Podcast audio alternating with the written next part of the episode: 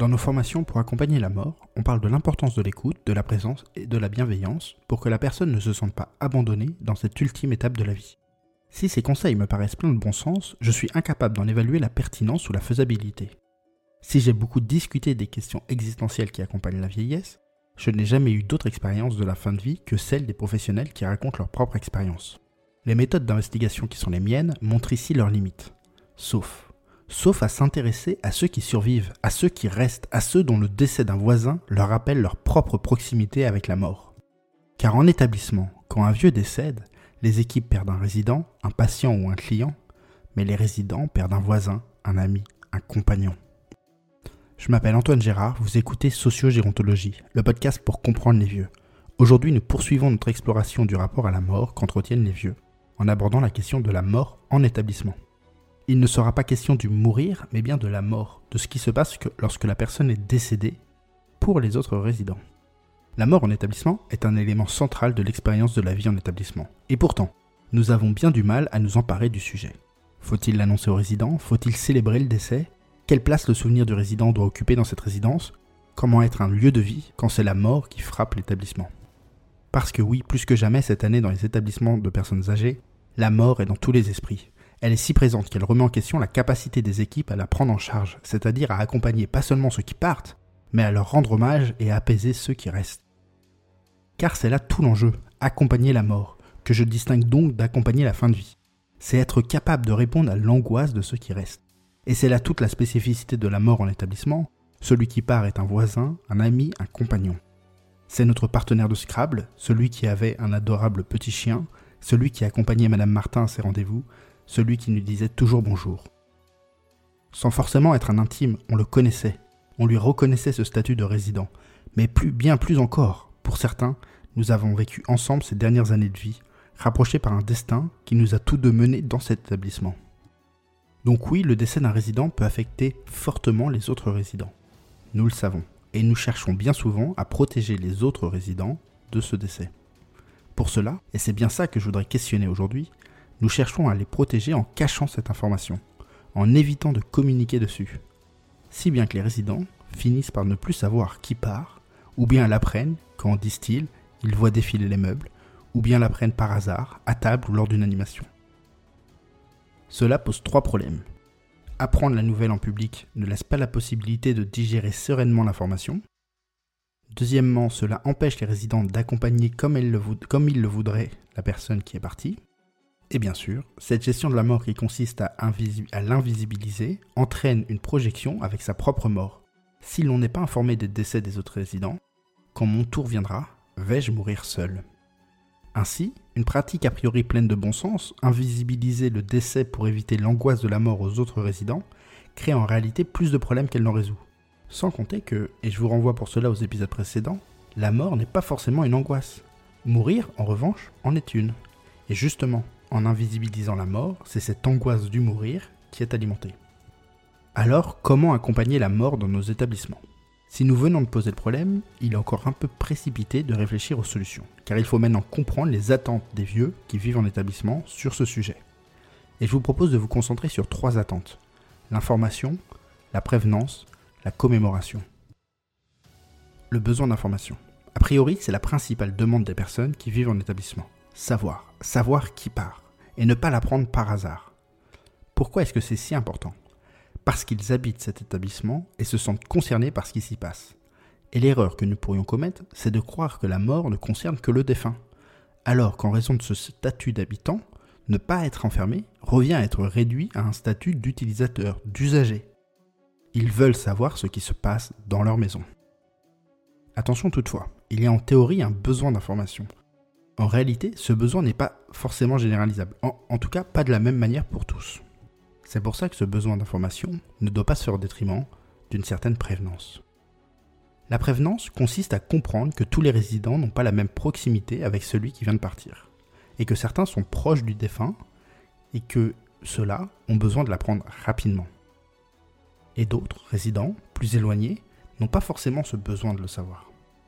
Et puis au-delà de la proximité, la gestion de cette information peut être variable d'un individu à l'autre, en fonction de ses propres ressources à gérer l'information.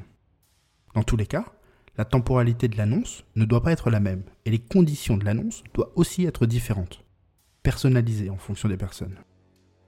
Un exemple, l'information peut profondément affecter certains qui préféraient la prendre dans l'intimité de leur logement plutôt que de prendre le risque de défaillir en groupe.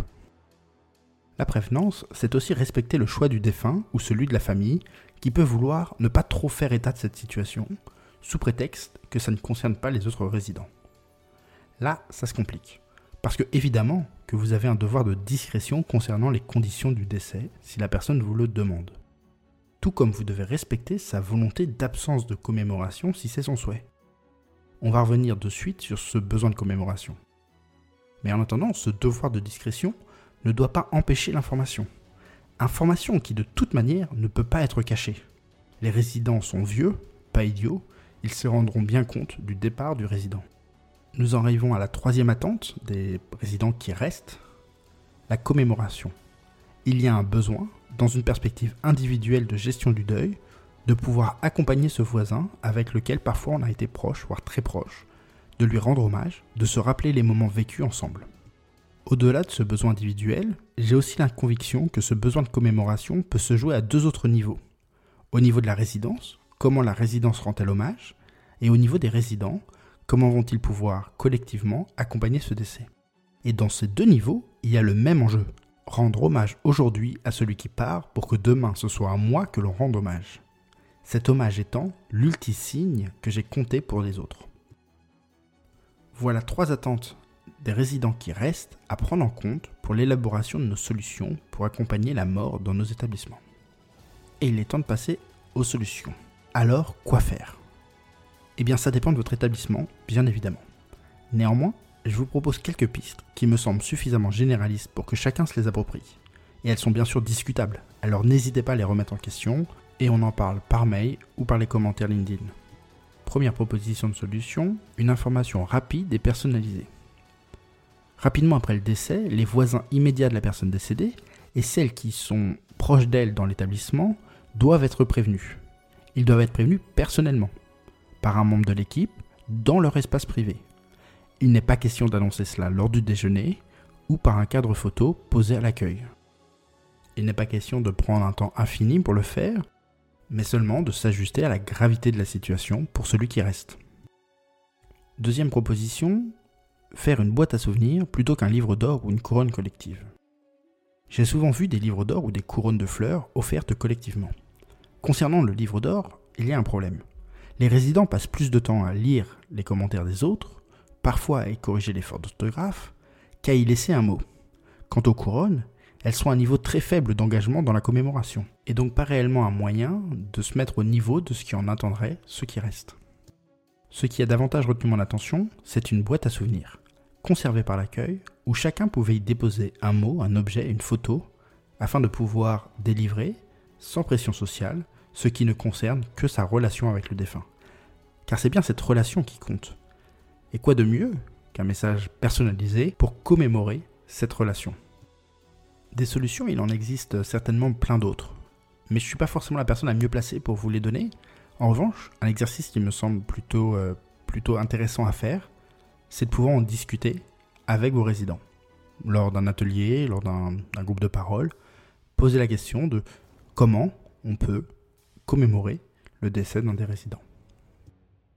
En revanche, j'ai souvent vu des équipes qui se posaient des questions, notamment des questions concernant euh, la présence aux enterrements. Faut-il que la résidence aille aux enterrements? Au risque de manquer de nuances, non. La résidence ne doit pas aller aux enterrements. Mais un membre de l'équipe, qui avait une proximité particulière avec la personne défunte, en son nom et pour elle, pour sa propre gestion individuelle du décès, peut tout à fait s'y rendre. Et une seconde question, qui est très proche de cette première, faut-il commémorer collectivement le décès? Une fois, j'ai entendu Marie de Henzel dénoncer le fait qu'un résident emménagé par la grande porte de l'établissement mais quand il décède, c'est par la porte de service qu'il passe. Elle a raison, le résident a droit au même respect à l'entrée et à la sortie. Est-ce qu'il faut faire une aide d'honneur pour cette sortie? Pour un résident qui l'aurait voulu, et avec les résidents et le personnel qui le veulent, oui. Mais ne vous forcez pas, ne cherchez pas l'égalité, Ne vous dites pas que parce que vous le faites pour l'un, vous devrez le faire pour tous. Nous n'avons pas les mêmes relations avec l'ensemble des résidents que nous accompagnons. Et dans une équipe, on n'a pas tous la même relation avec un seul résident. Alors il est moins question de rationaliser les choses que de les faire à l'instinct, à ce que vous ressentez comme une nécessité pour vous et pour les résidents qui restent. Ainsi, un décès d'un résident sympathique avec tout le monde, agréable à vivre, que l'on connaissait, bah, nous le bouleverse tous, résidents comme professionnels. Alors nous pouvons lui rendre un hommage à la hauteur de notre attachement. Car nous aussi, nous avons un deuil à faire. Nous aussi, nous sommes affectés par ce décès. Certains vous diront de garder vos distances, de traiter tout le monde sur un pied d'égalité, et je comprends cette rhétorique. Mais je sais aussi que ce n'est pas possible, et que l'on s'épuise à essayer de faire cela, et que si notre devoir c'est d'être présent pour les résidents qui restent, il nous faut pour cela réussir à affronter cet événement qui nous touche intimement. Et c'est ainsi que je vais conclure cette série de trois épisodes sur le rapport à la mort des personnes âgées, avec cette idée particulièrement importante que pour pouvoir être présent et aborder le sujet de la mort, il faut y être préparé soi-même et avoir les ressources pour le faire. Alors bien sûr, et comme d'habitude, je n'ai pas fait le tour du sujet, je ne vous ai présenté que des angles, des hypothèses, et il y a encore beaucoup de choses à dire, sur la mort, sur le rapport à la mort des personnes, sur celui de ceux qui restent. Et la réflexion continue bien sûr, au sein de vos équipes, avec moi dans les commentaires ou par mail, et j'ai réalisé quelques bonus, quelques épisodes interview, à commencer celui d'Aurélie Chopard, que vous trouverez en description. Et d'autres sont à venir, pas forcément spécifiquement sur ce sujet, mais ce sujet est abordé. Et moi je vous dis à mardi prochain pour le dernier épisode de la saison 2.